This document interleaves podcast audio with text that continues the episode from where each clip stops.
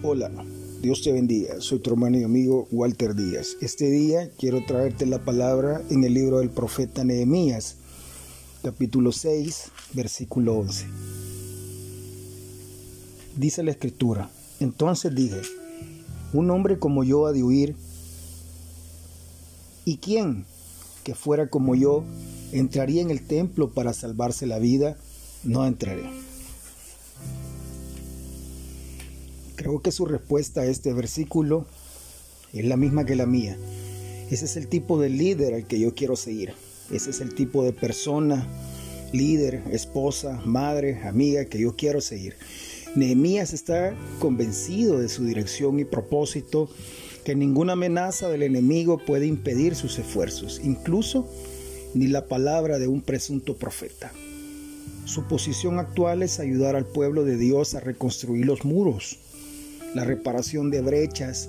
Es una verdadera amenaza para el enemigo que quiere que el pueblo de Dios permanezca dividido, falto de perdón, con prejuicios, cualquier cosa que le dé entrada a la ciudad. Los ataques usados para detener el proceso de sanidad incluyen amenazas persistentes de desastres, impugnación de los móviles de liderazgo de Nehemías e incluso contratar a falsos profetas.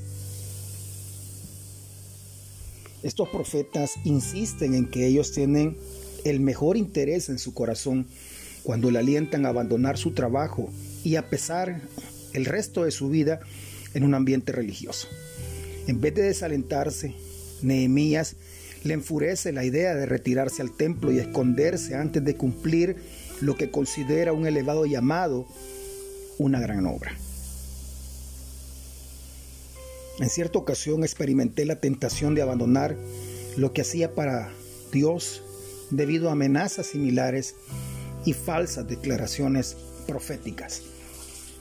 Gracias a Dios aprendí temprano en el ministerio que el enemigo usaría cualquier táctica posible para desviarme del cumplimiento de mi propósito en Dios. Incluso ofreciéndome una causa religiosa. Frecuentemente se nos dan esas palabras cuando estamos cansados.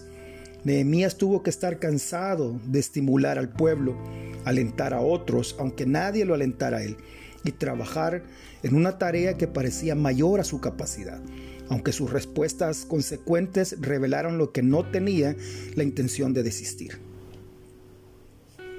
Solo cuando entendemos que nuestro lugar en Cristo es elevado y santo, podemos mantenernos fuertes frente a la oposición sin volvernos independientes e inseñables. Ya sea que esté experimentando el éxito o el fracaso, la fuerza o la debilidad, el gozo o la aflicción, aliéntese hoy. Sabemos que el Dios que nos llamó es fiel y completará la obra en nosotros y a través de nosotros. En la carta del apóstol Pablo a Filipenses, en el capítulo 1, versículo 6 dice de la manera siguiente. Estando persuadido de esto, que el que comenzó en vosotros la buena obra la perfeccionará hasta el día de Jesucristo. Recuerde que no somos sorpresa para Dios. Él conoce nuestras debilidades y nuestras fuerzas aún antes que nos revelara su propósito en nosotros. Digamos como el salmista. Pronto está mi corazón, oh Dios, mi corazón está dispuesto. Cantaré y trobaré salmos. Eso lo puede leer usted en el Salmo 57, 7. Señor, no tengo la intención de abandonar el trabajo que tú me has dado. Quiero cumplir la tarea. Te doy gracias por permitirme ser parte de tu gran obra. Amén. Que el Señor te bendiga.